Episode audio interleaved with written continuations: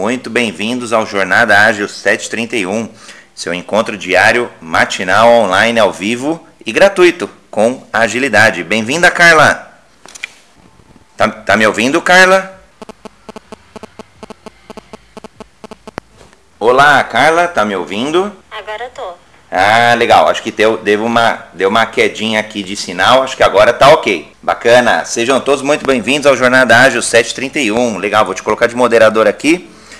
E vamos juntos. Bem-vindo, Leonardo. Bem-vindo, Silvia. Vamos colocar aqui, chamar as pessoas para essa manhã que a gente vai falar aí de relacionamentos. Não tem como a gente entregar algum projeto, alguma, algum resultado, algum produto, serviço, desenvolver um produto, serviço, se a gente não se relacionar com pessoas, se a gente não tiver relações é, genuínas e, obviamente, transparentes. A gente vai provocar aí bastante a Carla, bastante audiência. Acho que hoje é um dia para a audiência contribuir bastante nesse ponto, porque não tem certo, não tem errado aí. Eu, pelo menos, nunca encontrei alguma pessoa que tivesse pleno conhecimento das relações ágeis. E você, Carla? É, eu concordo plenamente com você. Acho que pessoas são base de tudo, na verdade. É,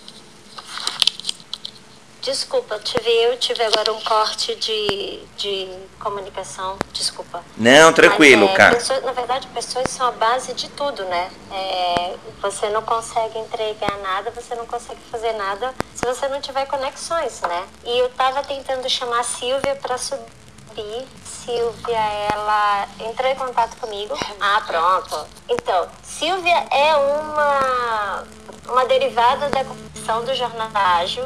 Nós nos conhecemos aqui na Jornada Ágil, André, numa das salas que eu estava falando nesses dias. E depois Silvia entrou em contato comigo e a gente já, pronto, já está pensando em algumas coisas juntas.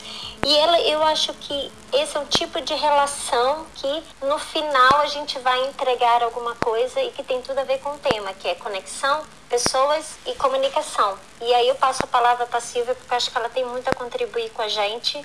A Silvia também é gestora, está na área de gestão de projetos, também tem, trabalha na área de agilidade. Silvia, fala um pouquinho, acho que ela vai ser super contribuir para a gente, André. Legal, Silvia. Seja muito bem-vinda. Que orgulho ter um relacionamento derivado aí do, do Jornada Ágil. Seja muito bem-vinda.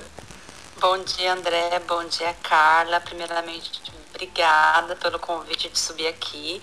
Eu já tenho acompanhado a Jornada Ágil já tem alguns dias e como a Carla disse, essa conexão começou daqui.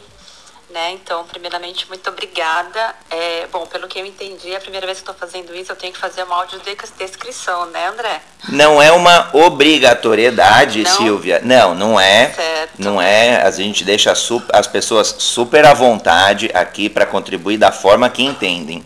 O que acontece é Tá que no, no Clubhouse, especificamente falando, para as pessoas que são por- é, pessoas com deficiência, PCDs, é, o aplicativo não é tão intuitivo assim para ajudar as pessoas que não conseguem, que não têm a visão, né? Então, para associar a Silva, porque são várias vozes ali, as- muitas vezes ao mesmo tempo, então para que a pessoa, o PCD, possa associar a voz a alguma imagem no cérebro dele, a gente facilita fazendo ou contando assim alguma, alguma coisa mais fisicamente falando.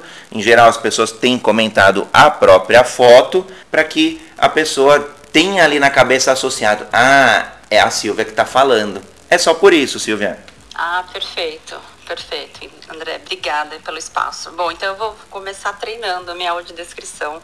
Eu sou uma mulher branca, na foto eu tô com, tenho cabelo castanho, na altura dos ombros, estou com uma blusa branca e um fundo verde, e nessa ocasião eu estava num parque.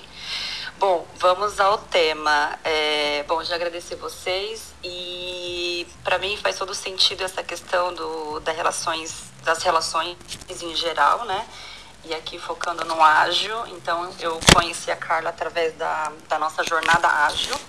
E atualmente eu trabalho como gestora de projeto num, num grande grupo é, de, de varejo que tem sede aqui na França. Eu, atualmente eu trabalho na Europa, trabalho aqui em Paris. E, e para mim a, a grande diferença dos últimos, dos últimos dois anos que eu venho trabalhando aqui é como as relações elas impactam a maneira que a gente conduz uma iniciativa, seja ela ágil ou não. E aqui também tem muito tema envolvido a questão da cultura, né? Então, é, a gente que vem do Brasil vem com, com, um outro mindset, chega na Europa e a gente encontra um mindset é, totalmente diferente. Então, uma maneira que as pessoas são aculturadas dentro do seu próprio país. Então, a gente precisa entender, no meu caso, primeiramente, como que a, essa cultura funciona para encontrar a melhor maneira de conectar com as pessoas e, e, e desenvolver um relacionamento para que eu possa, é, nos passos seguintes, desenvolver o meu trabalho. Legal, muito bacana, Silvia. É, você, você trabalhava aqui no Brasil, foi para fora, recebeu uma oportunidade. Como é que foi? Conta um pouquinho aí dessa dessa ida aí para esse grupo de varejo? Perfeito. É, eu trabalhava no Brasil, é, nesse mesmo grupo, é, como PO, né, no caso, era PO na frente de, um, de uma plataforma de marketplace. E... André ou Silvia, falhou. É, acho que a, o, o, eu acho que foi a Silvia. Ah, mas, PO, de vir trabalhar na Europa para entender como é que o mercado funciona, me desafiar é, como eu seria o quão flexível seria para cultura com outro idioma. Então eu planejei aí um ano tentando me entender o mercado e me aplicar em algumas vagas e recebi um convite de uma consultoria de tecnologia, uma das maiores da Europa, para trabalhar junto com eles num, num, grande, num grande projeto digital, que é a empresa de varejo, e essa transição então, para cá já tem dois anos. Mas uma coisa que a Silvia falou, e é muito verdade, André, só complementando, é a primeira, quando, você, quando saímos do nosso país, a primeira questão é verificar exatamente a questão da cultura.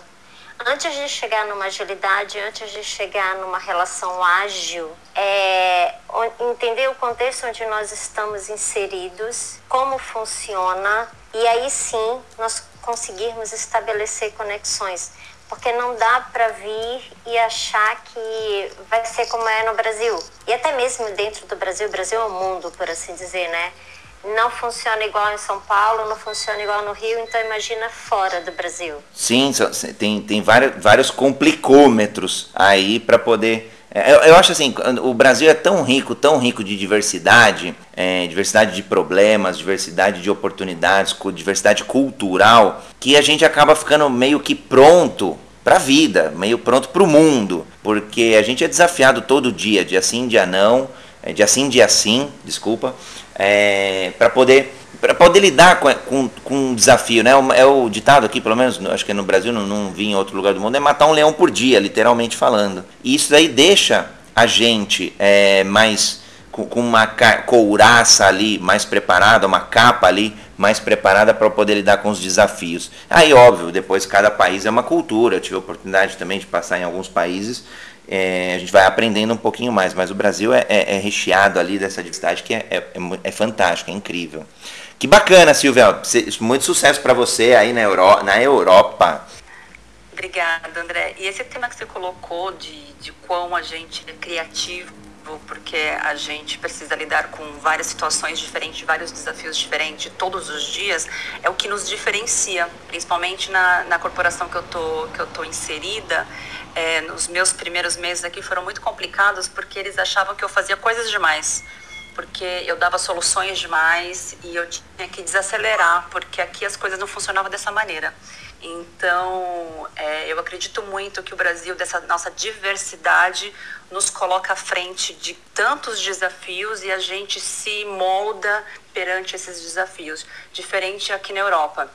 Aqui na Europa, a, a, a velocidade é diferente é, não é nem mais nem menos, mas a, a maneira que a, a, os projetos são conduzidos são diferentes, então você precisa entender esse contexto para conseguir atuar, aplicar e se aproximar das pessoas, senão a gente não consegue evoluir. E, e, eu acho que o brasileiro tem aí, já fazendo o link né, com o tema das, dos relacionamentos, das relações, a gente acaba se, se moldando muito rápido, entendendo muito rápido o outro. Claro, são relações, são relações humanas, são imperfeitas, por definição. Então, às vezes a gente tem um, um gestor, tem um líder, um chefe, é, um par ali, um colega de trabalho que critica, ou que condena, ou, ou que se queixa a, to, a, todo momento. Isso a gente vai encontrar em todo lugar, eu acredito, né? Pelo menos eu, eu a experiência de um 40 a mais falando, foi o que eu encontrei em, em todas as empresas.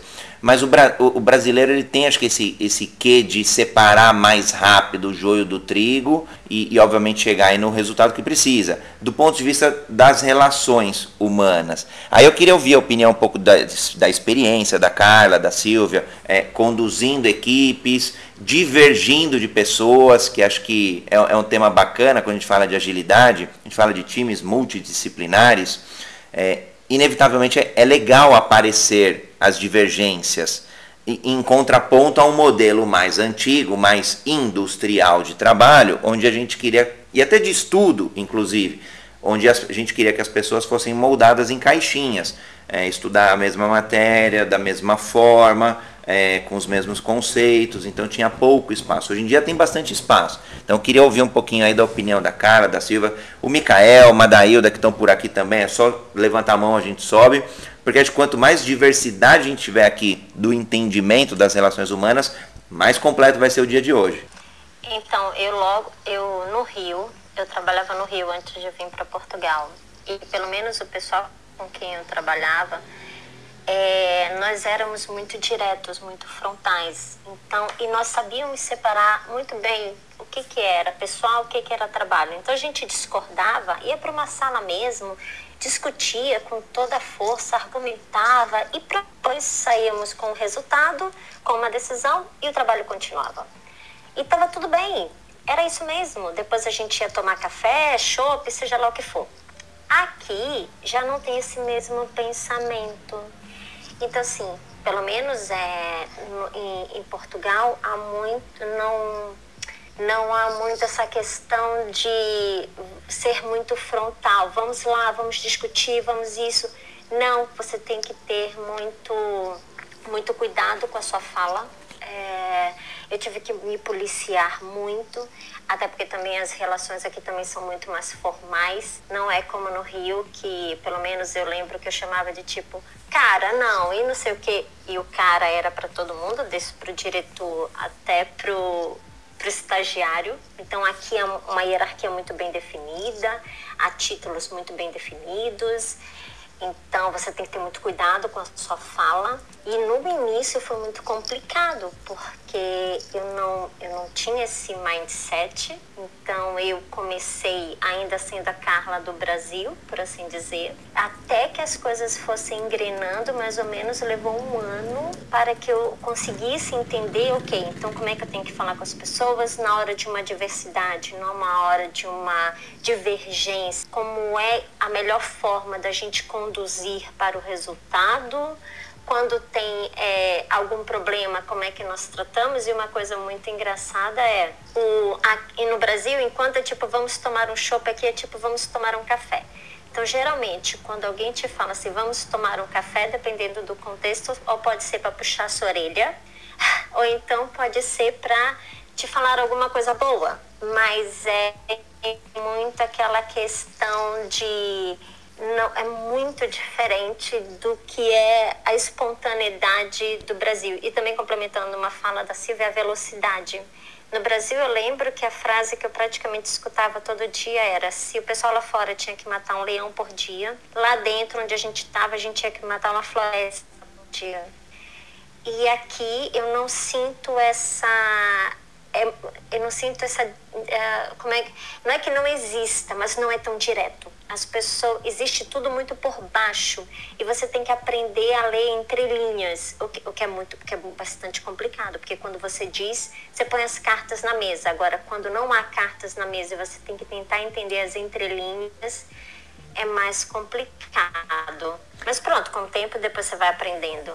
Silvia, eu não sei como é que é aí na França. Perfeito, Carla. Eu vou complementar trazendo um item adicional com relação aos franceses. Os, os franceses em si, eles têm é, um mindset muito parecido, independente das idades. Então, eu acho que os meus primeiros desafios aqui para conduzir o meu projeto foi é o modo do tratamento. Então, uma vez que eu chamava alguém de o fulano, o ciclano, eu tinha que tratar como como você, mas de uma maneira formal, como a gente falava no Brasil bem antigamente. Então, as pessoas aqui fazem questão de dizer que eles não são, eles são colegas de trabalho. Então, isso cria um, um criou-se, né, um, um, primeiro, uma primeira barreira à comunicação. Então, é, foi um dos meus maiores desafios em si era compreender como eu lidaria com eles, a, a linguagem, a, o francês eu aprendi aqui logo quando eu cheguei, então tinha uma, um, um outro desafio que era escolher as palavras certas para conseguir conduzir cerimônias ou reuniões, workshops. Então, é, esse entender as entrelinhas realmente é a parte mais é, foi a parte mais complicada em algumas situações ainda é para mim porque eles a, as regras às vezes não, não são claras. E como a gente não veio de uma cultura europeia às vezes a gente não entende uma expressão ou uma situação que eles estão colocando. Então a, as dinâmicas elas ficam se gasta um pouco mais de energia para poder entender esse contexto e, e conseguir avançar é, no, no, processo de, de, se relacionar com as pessoas. E, e bom, Silvia e, e, Carla, legal, eu gostei aí do. É, fica muito legal, porque como vocês estão na Europa, a gente começa a experienciar outros modos de relacionamento, outras culturas, e, e acho que a Carla falou das entrelinhas, né? Começar a olhar ali nas entrelinhas, é, para a gente ter o entendimento do que, que, será que no fundo, no fundo, aquela pessoa está querendo. Porque às vezes é como se fosse aquela tradicional figura da cebola, é, uma capa social por fora, mas lá no fundo a pessoa não está querendo alguma coisa, mas, e, e na maioria das vezes não é por maldade, é talvez porque ele tem um outro interesse divergente, mas que talvez não tenha ainda é, uma, uma transparência ou, e, ou uma abertura para se poder falar. De repente a pessoa não quer ficar mais uma hora ali mais tarde porque ela tem o aniversário da filha. Só que ela está desconfortável de te falar isso. Eu não conheço talvez a Carla direito, então, poxa, a Carla veio aqui, eu, eu fico meio desconfortável, então vou arrumar N outros motivos, desculpas, é, crenças, o que for, para poder é, falar, olha, não vai dar. Né? Ao passo que se eu fosse mais direto, mais rápido, na, na, no, no, posicionamento, a gente falaria, olha, não, eu tenho aqui um aniversário, tenho um compromisso assim, assim, assim, posso fazer depois, faço amanhã e por aí vai. Então eu sinto um pouco disso. O, o, o brasileiro, por ser mais expansivo nos seus relacionamentos, ele consegue ser mais direto. Ele consegue ir direto ao ponto e, e portanto, cortar caminho. Lá fora, como tem essa, é, essa, isso mais formal, aí fala, poxa, por que, que eu vou falar de um negócio pessoal num contexto empresarial, num contexto corporativo. É, é, essa foi um pouco da experiência que eu senti, é, trabalhando também numa, numa, empresa global, uma multinacional global, porque fica difícil, principalmente online, né? é mais difícil ainda. Você, a, Silvia, a Carla, em loco ali, é, agora não, porque é pandemia, mas fica mais fácil. Agora, no, onde eu estava, era muita gente fora mesmo, gente em Singapura, gente nos Estados Unidos, na Flórida, na Europa, e aí você não tem essa, essa conexão mais rápida no pessoal. Eu sentia bastante falta disso. E aqui no Brasil não, a gente já vai, já é direto, já, já, já às vezes em tom de brincadeira mesmo, quebra gelo ali, a gente já, já fala o que a gente quer é, na lata. Você, vocês veem essa, é, essa dinâmica, essa diferença? É, aqui eu vou até convidar quem estiver aqui na audiência para contribuir sobre como que tem é, usado aí o próprio relacionamento para que, que tenha aí um time mais ágil, para quem é às vezes um gerente, para que tenha um, um, projeto mais rápido ali, para quem é PO, um facilitador, um Scrum Master, enfim. E, e o Mikael, se estiver por aqui, Mikael, o que a gente está achando, aí, parênteses rápido, do Clubhouse, que acho que ele está com algum problema. Ontem, no Jornada Ágil, ele criou três salas, foi, foi muito engraçado. E aí as pessoas acabaram se perdendo. E hoje a gente está achando que tem uma audiência menor aqui, em termos de quantidade de pessoas. Mas tendo uma pessoa, já tem jornada ágil. É, André, eu queria complementar uma, uma, uma questão que é, quando não existe essa frontalidade tão grande aqui e no Brasil naturalmente nós nos comunicamos nos, nos, comunicamos de forma ágil né porque numa hora em que você diz muito claramente para a pessoa o que que você quer o que que você espera e o que que é para fazer ali já há uma agilidade a, aqui nós, como não, como não há, como o mindset é diferente, é, você até mesmo para criar agilidade, você antes tem que dar alguns passos atrás, que é tentar entender é, a cultura onde você está inserida, como é que você se move dentro dessa cultura, o que, que ela espera de você, o que, que vocês podem esperar dela, e depois aprender como é, reagir com as pessoas, trabalhar com as pessoas, melhor dizendo. Eu trabalhei com pessoas durante quatro anos que eu não sei se elas são casadas, se elas têm filhos, onde é que elas moram e etc. Quatro anos? Eu entendi quatro certo? Anos, onde quem são aquelas pessoas fora da empresa. Enquanto que no Brasil, os meus melhores amigos, até hoje, são pessoas que eu cativei no trabalho, para você tentar entender, entendeu? Então, assim, é, enquanto que as pessoas aqui praticamente sabem minha vida toda, porque, pronto, eu sou brasileira, eu vou falando mesmo, é, sabem meu estado civil, onde eu moro, sobre minha família, etc. As pessoas com quem eu trabalho, eu não sei absolutamente nada delas, nada. A gente só nosso relacionamento é puramente profissional. Então, assim, é muito. No início, é muito difícil a adaptação, porque o que você espera no, no, no trabalho é exatamente aquela abertura que a gente tinha no Brasil. E quando você vem para um local, ok, não é bem assim, então você tem que ter até muito cuidado, porque se você for muito expansiva, dependendo de quem estiver do outro lado, pode não reagir isso de uma forma muito boa. Às vezes soa até meio agressivo, né, para eles. Poxa, por que esse cara tá se intrometendo aqui? Não faz sentido. Eu quero só manter um relacionamento frio, pessoal, é, profissional. Exatamente. E, você, e como é que você explica? Não, isso é normal. Não, não é normal para eles, entendeu? Então, então até o conceito do normal muda. Normal para quem? Então, normal assim, aonde, né? Pode, pode falar, Silvia. Exatamente. Eu só queria colaborar com um ponto sobre formalidade. Então, pronto, então é. Ai, desculpa, gente, eu tô com problema de conexão e às vezes eu tô com delay aqui. Mas, Carla só, e André, só para complementar o ponto de sobre formalidade, porque eu acredito que aqui a formalidade, para mim, ele é um, um ponto que dificulta as relações ágeis. Então, como a Carla bem colocou, a, essa formalidade da, da comunicação, ela nos afasta das pessoas e não nos aproxima. E, e isso é um ponto bem característico dos países europeus. Então, como a Carla bem disse, eu estou aqui há dois anos e meio praticamente. As mesmas pessoas que trabalham no meu time, a gente não tem conversas fora os temas do trabalho.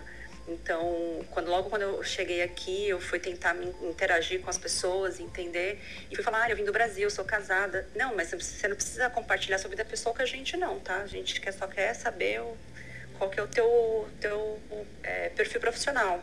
Então, logo de cara, eles já colocam um limite. E aí, algumas vezes, a gente sorri, porque a gente, a gente é assim, né? Brasileiro é assim, a gente sorri, a gente é mais expressivo. Então, muitas vezes eu ouvi as pessoas dizer: ah, ela tá sorrindo porque ela é brasileira, brasileira é tudo feliz, é muito, muito expansivo. Então, aí a gente acaba também se moldando a, a cultura que a gente está inserido, porque senão a gente também não consegue avançar e, e realizar nosso trabalho. Mas a formalidade, para mim aqui é um ponto que ainda é um, é um desafio que a gente, é um caminho que a gente precisa galgar, tirar algumas pedras para poder ainda é, estabelecer relações ágeis. Eu, eu, eu trouxe um, Silvio, eu trouxe um ponto aqui do, do livro, né? Como fazer amigos e, e, influenciar pessoas. Não sei se vocês já leram, mas do, do Dale Carnegie. Tem, tem acho que três pontos aqui que eu acho bem bacana, e aí eu queria explorar com você, Silvia, Carla, com a audiência que estiver aqui acompanhando, com quem estiver aí na internet quiser postar alguma pergunta. Mas aí, aí é relação mesmo, pode ser, que nem você falou, é casa, sou casada, então pode ser com o marido, pode ser com o filho. Eu, por exemplo, tenho dois filhos. É, e volta e meia eu dou aquela escorregadinha nos relacionamentos. Óbvio, somos humanos imperfeitos e aí é sempre um aprendizado. E eu queria trazer esses três pontos para ver como que a gente aplica aos nossos pares, aos às nossas equipes, se faz sentido, se não faz sentido, se tem momentos, se não tem, Então eu queria trazer um pouquinho é, do contexto desse livro. Né? Então ele fala assim, três, três, sei lá, o primeiro capítulo lá, se não me engano, é, o primeiro módulo ali, ele, ele comenta, né? Não critique, não condene e não se queixe. Então, é, é a seção lá 1.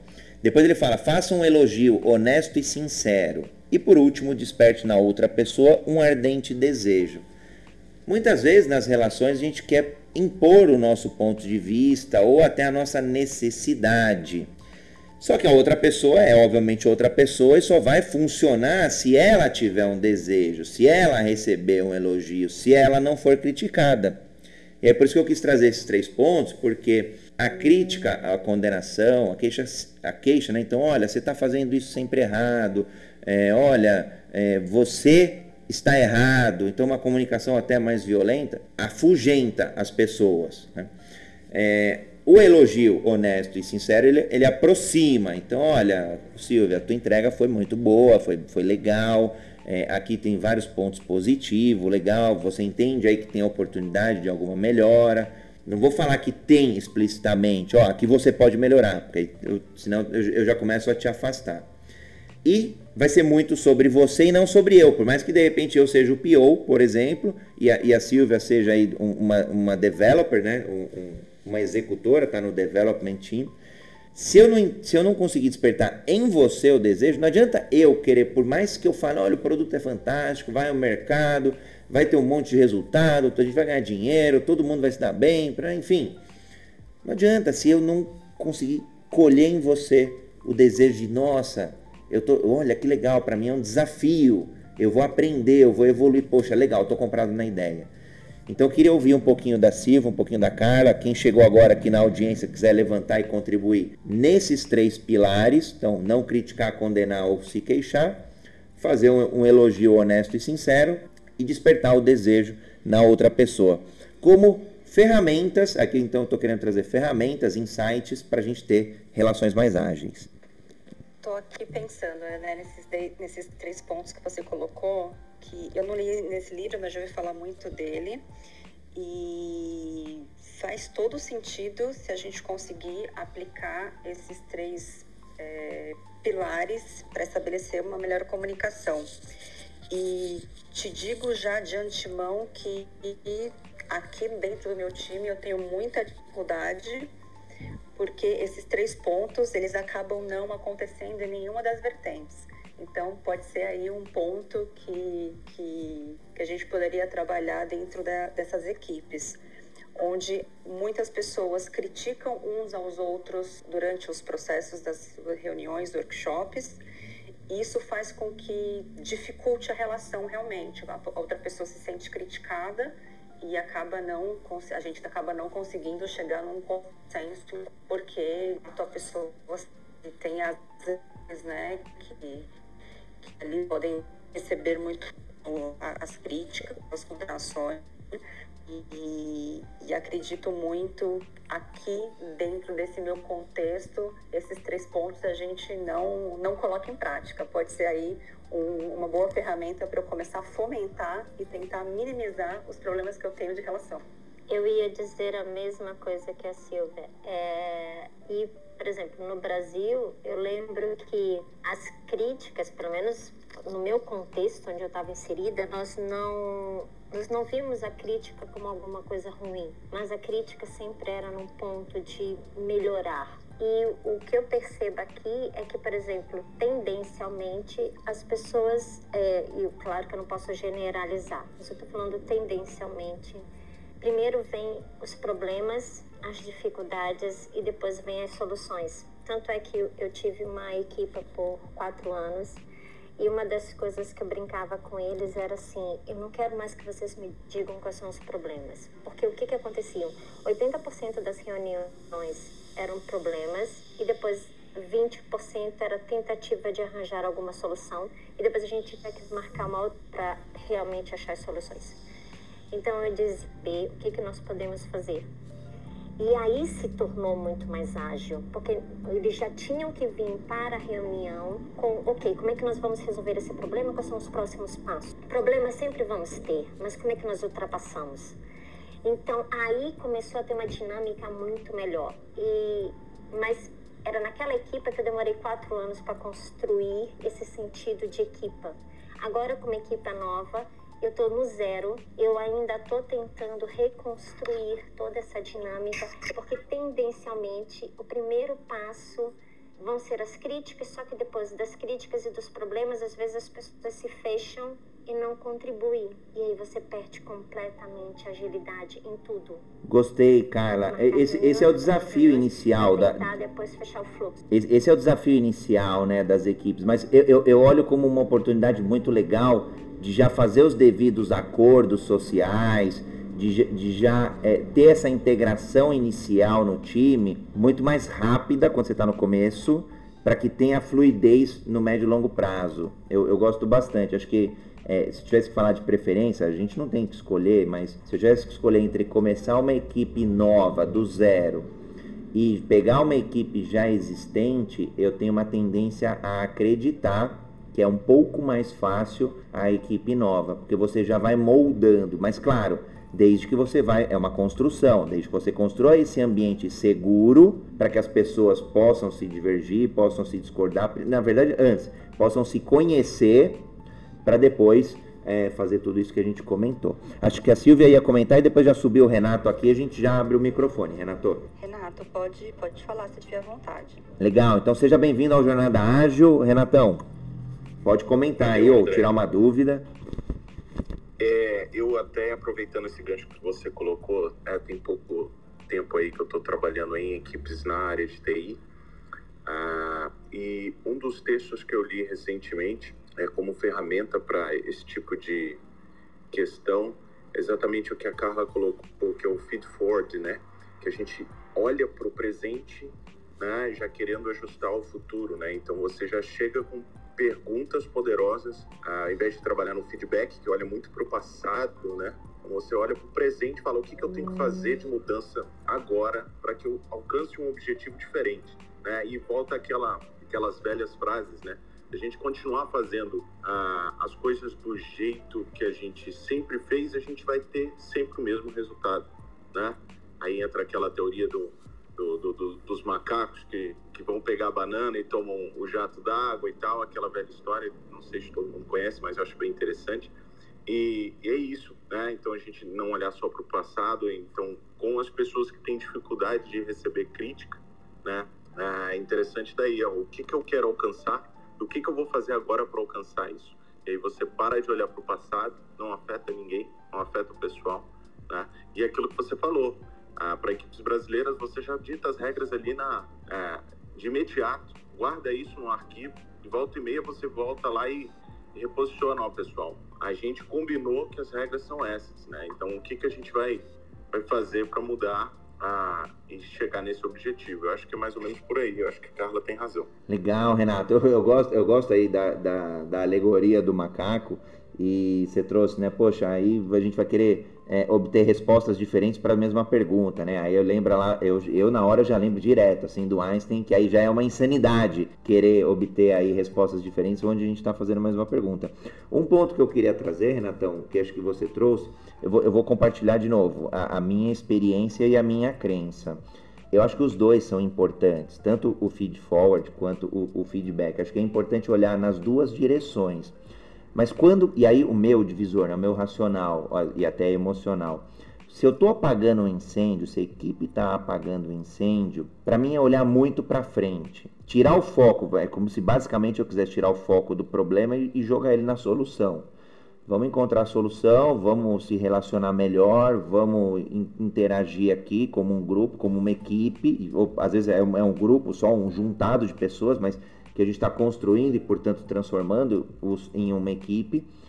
Passado o, o calor, aí no momento oportuno, aí às vezes tudo bem, pode ser numa retrospectiva, quando você está num grupo, pode ser num one on one, numa reunião mesmo, um a um, é, de, de, de, gestor e, de colaborador, por exemplo, ou às vezes pode ser de par mesmo.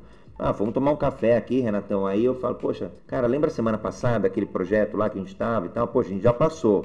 Chegamos até o outro lado da ponte. O é, que, que você acha? É, você atuou de tal jeito ali e tal? Poxa, é, eu, eu não sei. Aí minha experiência lá atrás me, me faz crer que eu agiria de um outro jeito. O que, que você acha?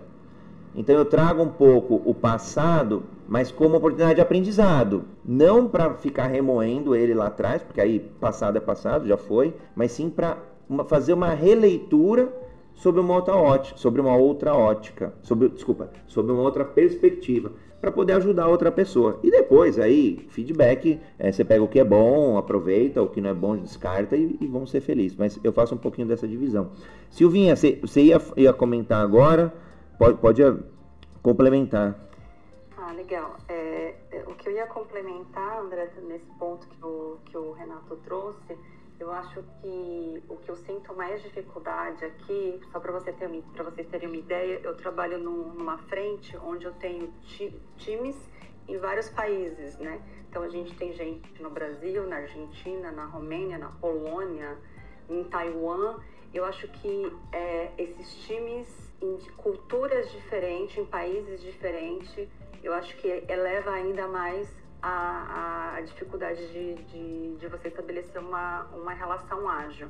E, e, a gente tem, tem tentado colocar em prática várias ferramentas, em alguns países funcionam, outras não, porque quando a gente está falando de pessoas que estão espalhadas pelo mundo em situações hum. diferentes, então, aqui o, o, francês ele tem muita dificuldade de, de entender uma crítica. A crítica aqui ela, ela, ela é dada como sempre negativa. Então, ao, ao, passo que eu tento me aproximar de uma situação para fazer uma crítica construtiva, positiva, não, é muito bem aceito, porque não é assim que eles entendem o, o funcionamento da crítica, né? Então, isso, isso deixa a gente aqui numa situação que a gente precisa compreender mais a cultura e tentar encontrar mais ferramentas para conseguir fazer com que as pessoas trabalhem todas em conjuntos em prol do mesmo objetivo. Eu, eu fico pensando, Silvia, eu concordo contigo, acho que quando a gente tem essa multiculturalidade aí, multipaíses, é, Poderia ser, até, ser no Brasil, tá? Mas eu tenho uma, tenho uma equipe no, no Nordeste, uma no Sul, é, uma no Centro-Oeste. É, já, já vai ter as regionalidades ali é, mais afloradas. Crítica, para mim, é, eu tento sempre antecipar, com, desculpa, contextualizar, é, falar, olha, não é sobre você, não é sobre a sua atitude, mas é uma, apenas uma contribuição que eu estou trazendo, que você pode ler como uma crítica, mas como um feedback, como o que você quiser entender, mas é um fato que eu estou trazendo com o meu conhecimento, com a minha experiência, para você olhar o que é oportuno e aproveitar e descartar o que você entenda aí que não, que não faça sentido.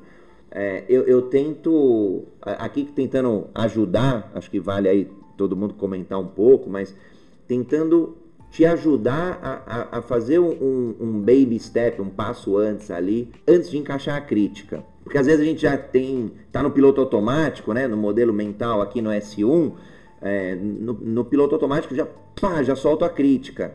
E talvez falte aí, talvez, né, um, um, um preâmbulo ali, um contexto, dar um pouco do contexto, abrir um pouco o caminho, abrir um pouco as portas, né, trazer a pessoa mais para o jogo, né, não, não, senão acaba criando essas barreiras é, de comunicação, de relacionamento. Aí queria ouvir da Carla, do Renato, aí, alguma contribuição, quem tiver na audiência também, mas acho que esse, esse é um ponto legal, quando a gente tem é, equipes aí mais distantes, seja remotamente, geograficamente.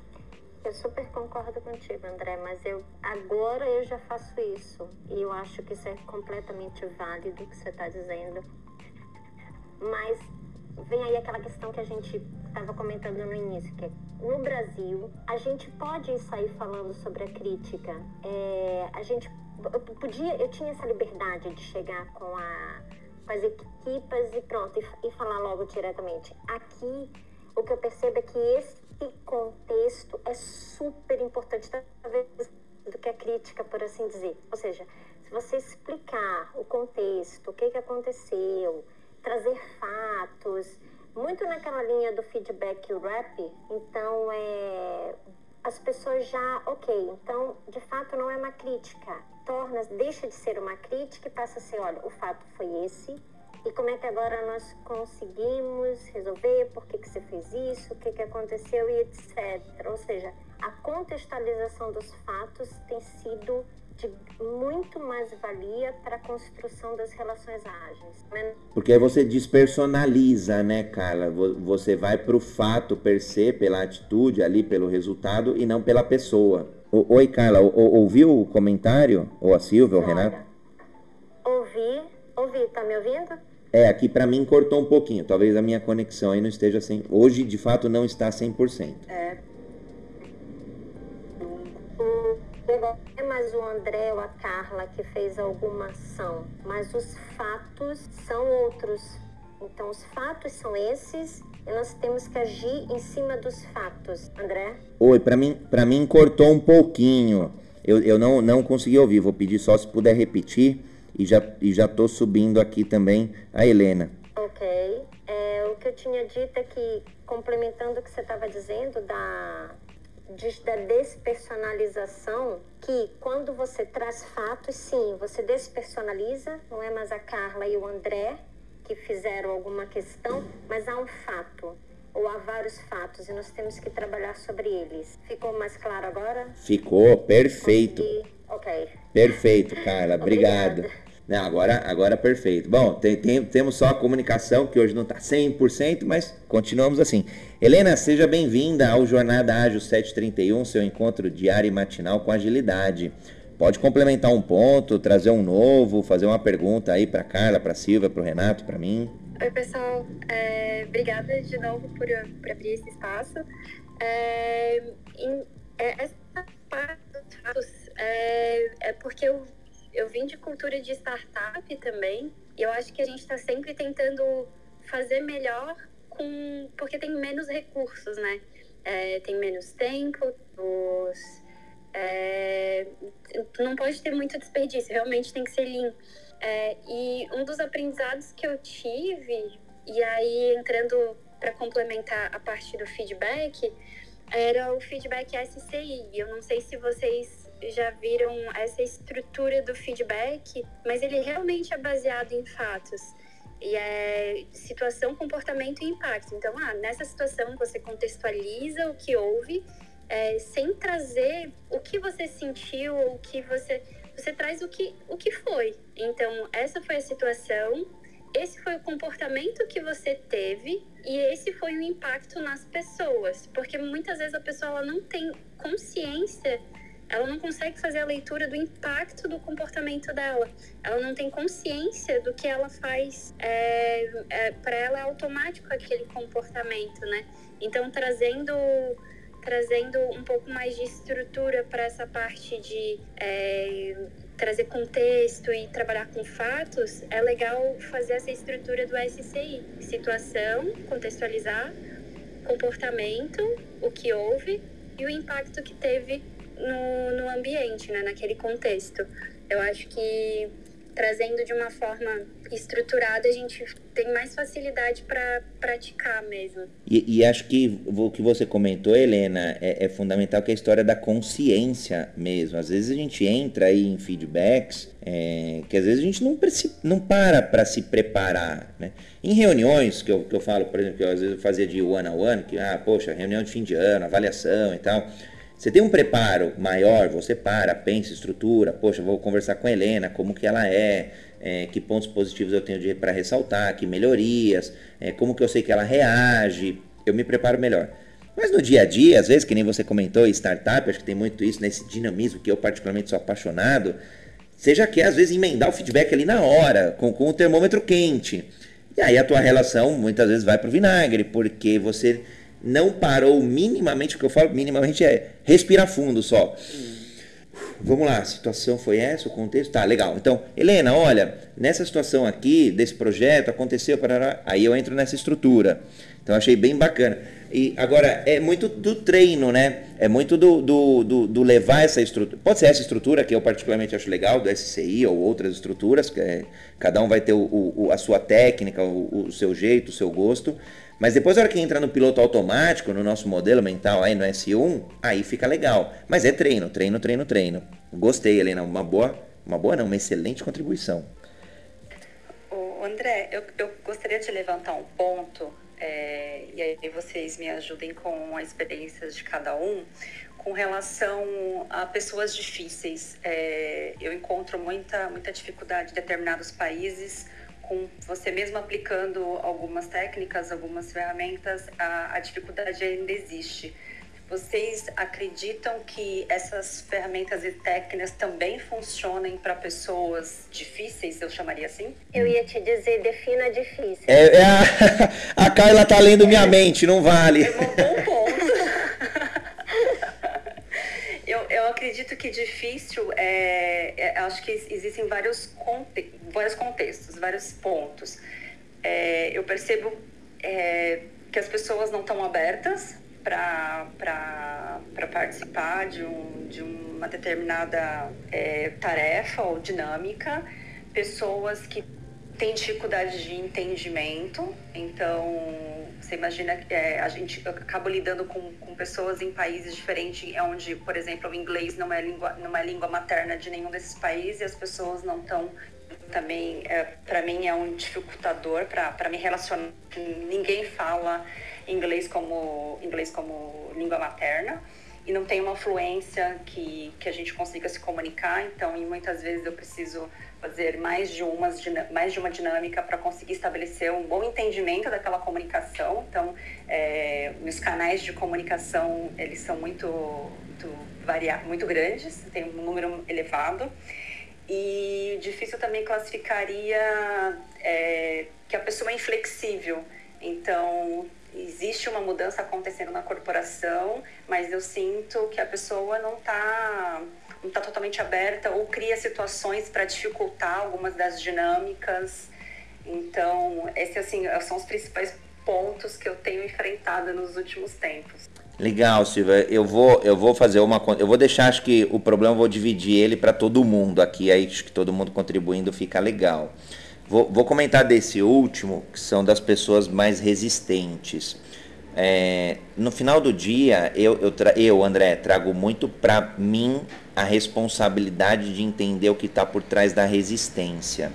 Porque muitas vezes pode ser desde a pior insegurança que a pessoa tenha, de perder o emprego. Isso, isso eu vi muito acontecer, porque alguns projetos que eu acabei fazendo eram de reestruturações organizacionais. E aí você tenta, às vezes, por uma simples conversa, Silvia, me conta um pouquinho, né? É, do, do, do, que você faz. A pessoa já está achando, putz, esse cara vai automatizar, esse cara vai não sei o que, vai na, na, consultoria, blá, blá, putz, não, ele é da consultoria, essa consultoria onde passa é menos 20% de empregado, de funcionário, para então já cria uma barreira ali é, de, de, diálogo derivado por, pelos diálogos internos no cérebro dessa pessoa, que aí não vai dar certo, óbvio. Então a resistência, como que eu vou, como que eu, André, eu vou lidando? Muito no diálogo, na conversa, na transparência, é, no contexto. Então, olha, eu estou aqui para ajudar. Minha intenção, eu, André, neste contexto, é essa daqui. E, e eu vou tentando o quê? Mostrar os benefícios. Óbvio, é, é, é, é escuta ativa, é, é uma série dos, dos soft skills aí para entender com essa pessoa quais são os medos, quais são as objeções, e aí eu, obviamente, vai tentando de um jeito, de outro, e, e até entender a, a, mais genuína. Então, por isso que eu falo que é a figura da cebola, eu vou descascando, descascando, descascando, e aí eu entendo que aquele cara talvez tenha medo de perder emprego. Talvez ele tenha medo de mudar de equipe, porque agora o gestor dele é um bom gestor, mas há cinco anos atrás era um péssimo gestor, o cara sofria talvez é, abuso moral, por exemplo. É, então eu, eu, eu, vou nessa linha, tá? Para enfrentar a resistência. É fácil? Não, não é fácil. Mas é, é diariamente, dia sim, dia sim, quebrando aí, né? Como se fosse um, um, martelinho ali, tique, tique, tique, tique, tique, quebrando o muro até que uma hora a gente derruba aí o muro. Então essa é a minha contribuição. Aí a Madailda subiu aqui, já vou abrir o espaço para ela para poder contribuir nesse problema de relacionamentos difíceis aí que a Silvia trouxe. Ok, obrigado. Posso falar, André? Deve. Silvia, é, eu queria primeiro validar é, a minha escuta em relação ao que você falou, é, o meu entendimento. Eu entendi é, que você perguntou se essas ferramentas que a gente está comentando aqui funcionam ou funcionariam com pessoas difíceis, entre aspas, e você definiu para a gente o que é difícil. É isso mesmo? Perfeito, é isso mesmo. Muito bem. Então, a primeira coisa que eu te pergunto, como que você se sentiu quando eu validei a minha escuta com você? Qual foi o sentimento que chegou aí?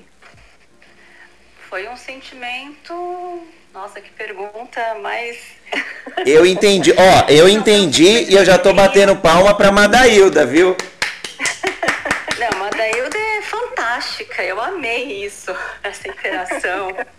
Eu me senti compreendida, eu me senti compreendida. Apreciada, né? Perfeito. Foi o que a gente chama de abordagem apreciativa.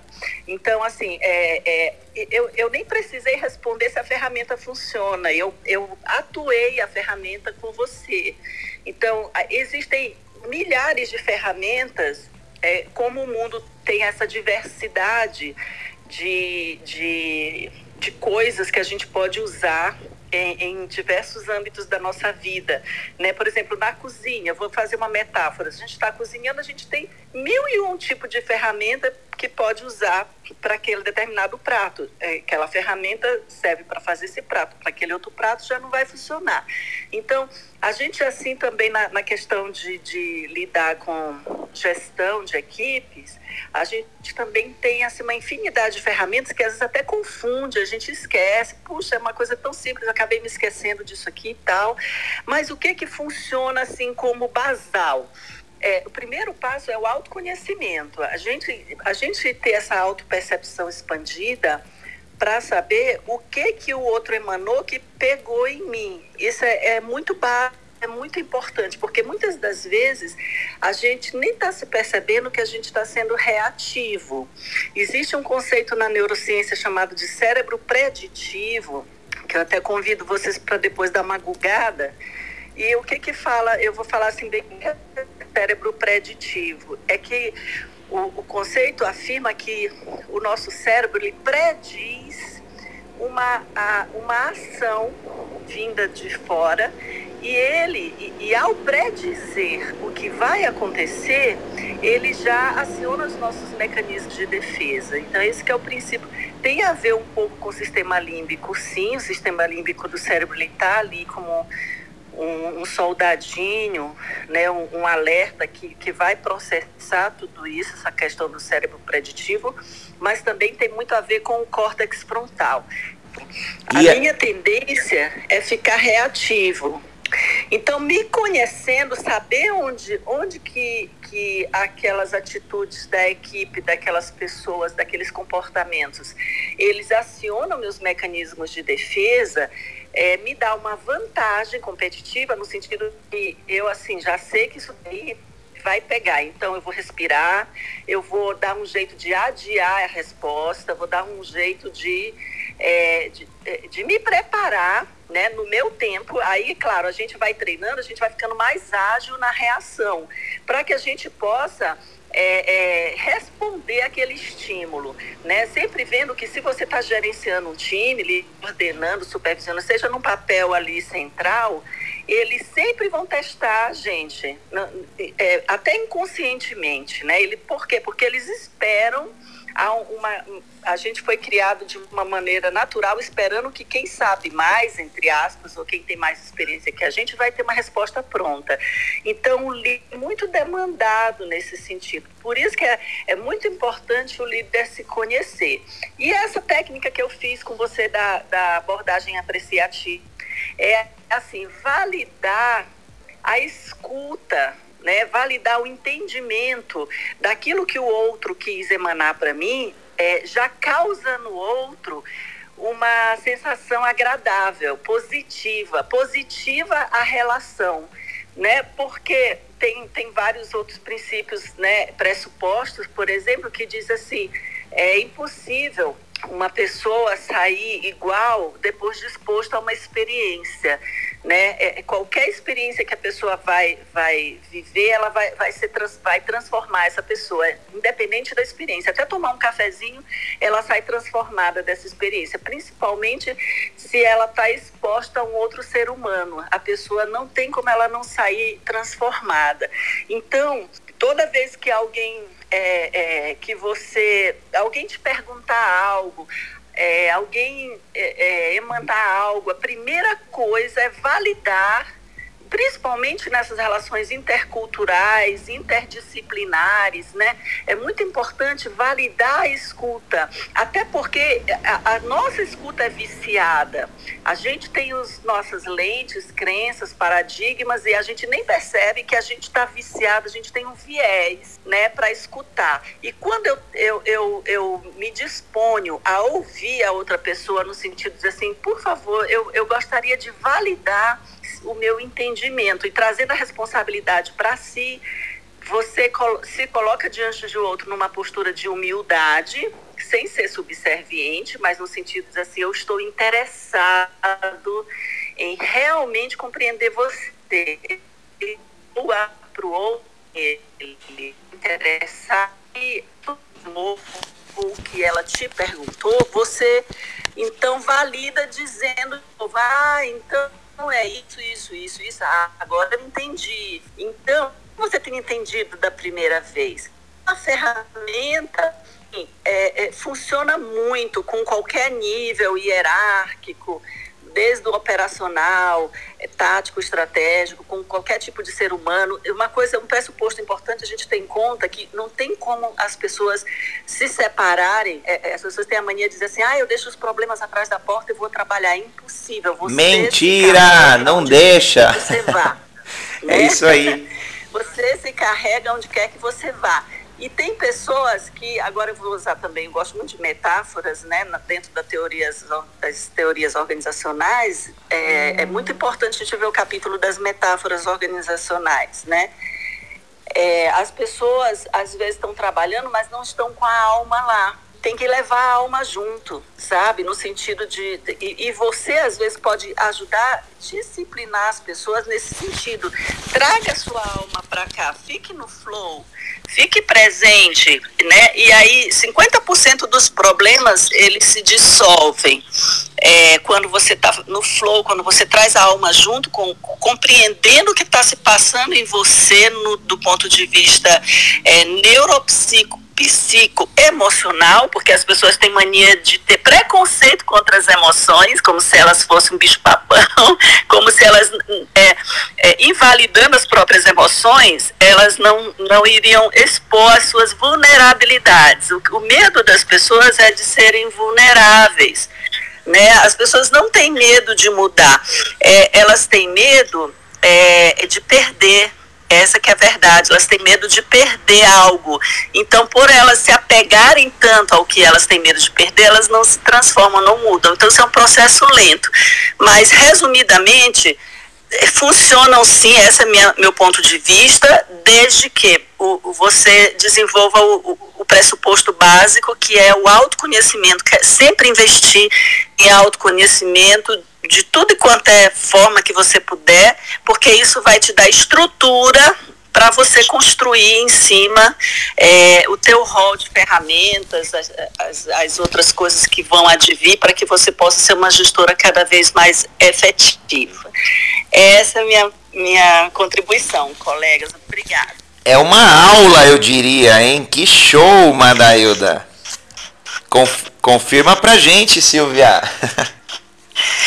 Perfeito, eu estava aqui fazendo uma reflexão de tudo que eu estava falando, mas daí eu, primeiramente foi um prazer te ouvir, concordo muito, faz muito sentido com todos os elementos que você trouxe, basados aí com a, com a nossa fantástica neurociência. Eu tenho uma interação já já, às 14 horas aqui de Paris, e eu já vou tentar é, interagir olhando por essa perspectiva. E depois eu volto para contar como é que foi. é isso que eu ia Muito falar, obrigada. Silvia. volta para comentar amanhã, domingo, enfim, para comentar como é que foi aí essa, essa abordagem apreciativa. Eu, eu já tirei o chapéu para a Madail da hora que ela fez com um exemplo, que eu acho que é um aprendizado muito legal. E você viu que é super rápido é muito rápido. Mas lógico, acho que é treino, é autoconhecimento e colocar em prática, né? Tão importante quando a gente tem um método aí, um novo conhecimento, um novo autoconhecimento, é colocá-lo em prática. Aí, André, só complementando, desculpa interromper, uh, eu eu, a Madailda me fez lembrar daquelas aulas que eu tive na, na faculdade de matérias que eram obrigatórias. Uma delas foi a aula de psicologia que falava exatamente sobre esse ponto, né? Que quando você entra num, num, num assunto, numa conversa ou num debate, você exatamente meio que repete aquilo que você ouviu ou que você conseguiu capturar e depois você argumenta em cima disso, né? Com, com o que você traz do passado, né? E, e onde você vai alcançar. Então achei muito interessante, super válido. Ah, e aí eu coloco ah, um, um adendo em relação à agilidade que eu tenho visto que algumas pessoas, algumas empresas ainda estão menosprezando um papel de um, de um cara que eu acho fundamental na agilidade, que é o Agile Coach, né? Que exatamente ele está com foco exatamente nessas questões, né? Ele consegue analisar, fazer um estudo, né? demanda-se bastante tempo, né? Tem um objetivo traçado e ele coloca exatamente esses pontos. Ele está focado para resolver exatamente isso que nós, às vezes no dia a dia, é, às vezes um PO, um, um Scrum Master, está tão focado ou no negócio, ou em resolver, ou em entregar, que a gente não tem, uh, não quer dar esse tempo, né? Ou não deixam a gente dar esse tempo de qualidade ali para resolver essas questões que às vezes até extrapolam o, o, o profissional e vão até para o lado pessoal, né? Então, um, o Agile Coach eu vejo como uma figura muito interessante. Eu fiz um curso uma vez com Andy Barbosa, um cara espetacular. Ah, o Andy, é, o Andy é fantástico. Fantástico. Eu não, não tive o interesse de de, de, de, trabalhar na época como Agile Coach. Eu queria entender um pouco do papel, né? Eu fiz o curso com esse sentido e, e é, fatalmente, assim, várias vezes eu entro com esse assunto dentro da, da empresa onde eu trabalho hoje e falo, gente, um Agile Coach é, seria espetacular, né? Para a gente atuar nessas, nessas questões e tal. E, e aí eu entro o que você falou sobre questões de ego, questões de pessoas que elas ah, seriam mais difíceis de lidar ou quebrar essa barreira. Inclusive, eh, Silvia, quanto mais você se aproximar, mais entender essas pessoas mais difíceis, e se você conseguir num contexto ah, abrir é justamente nessas pessoas mais difíceis, todas as outras em, voltas vão, em volta vão perceber exatamente que se a pessoa mais difícil você conseguiu quebrar, né, é, a, a ultrapassar né, conseguiu fazer com que ela mudasse a postura ou mudasse de ideia em relação a um mínimo de abertura, as outras tendem a fazer isso também, tá? A se entregar um pouco mais. É um trabalho de, de consistência, demanda-se bastante tempo e cuidado. Mas achei sensacional as colocações da, da Hilda aí, e queria agradecer vocês. Eu tô de saída para bater meu ponto ali, mas obrigado mesmo. Essas, essas trocas rápidas são muito boas para a gente pro dia a dia. Legal, Renatão. Cê, bom, seja sempre muito bem-vindo aí no Jornada Ágil. Mas Dailda, você, você abriu uns pontos aqui que eu acho que eu já vou trazer na semana que vem aí, que eu gostei bastante, pra gente dar continuidade aí. Show de bola, conta comigo aí, precisando.